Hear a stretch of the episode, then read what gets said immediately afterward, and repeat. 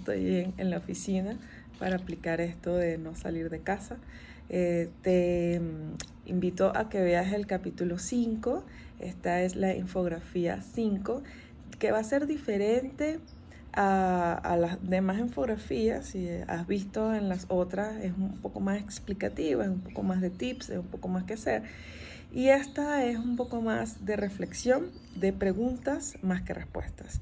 Eh, ciertamente, como dicen siempre en la calle, la, la, maternidad no es algo que se enseña, nadie te enseña a ser madre, ¿no?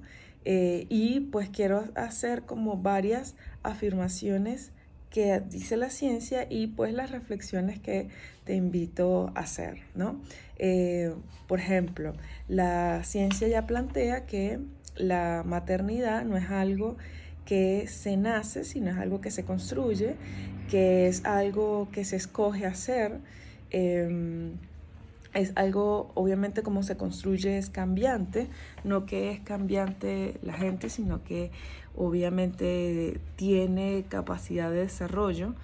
Eh, el cuerpo, eh, eh, hay investigaciones y una amiga hizo una investigación genial acerca de cómo el cuerpo va por un lado y a veces la adaptación psíquica va por otro. Es decir, el cuerpo está embarazado, pero no necesariamente cada vez que pasan las semanas se va construyendo la maternidad, ¿no? Y como cada quien, como, como es un cambio de vida, como es el cuerpo como hábitat de vida y, no necesariamente mm, eh, eh, es el rol de, la maternidad, ¿no?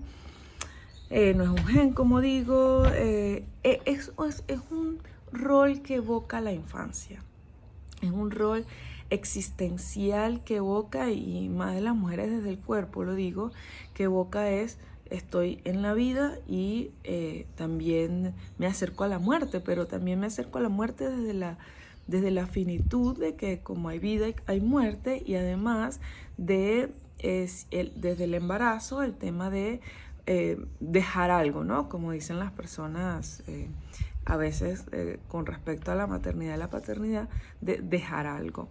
Mm, y simplemente el tema de cómo en nuestra cultura occidental se ha planteado de que la maternidad es algo divino, es algo de sacrificio.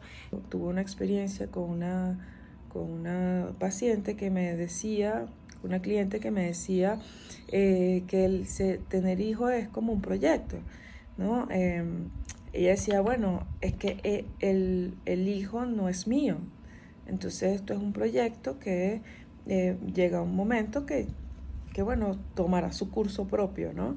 Entonces es como ser parte de un proyecto que de alguna manera no tiene fin, pero es súper cambiante, nadie te dice cómo hacerlo y, y entonces se ligan tantas cosas, ¿no?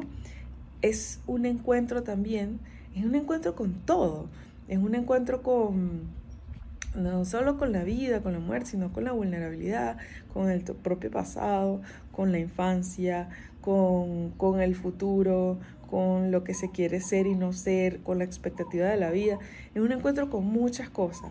Es un vínculo que, que se genera, que, que, que, como dice la mayoría de las personas que he tenido placer de acompañar, de que no hay un vínculo como ese.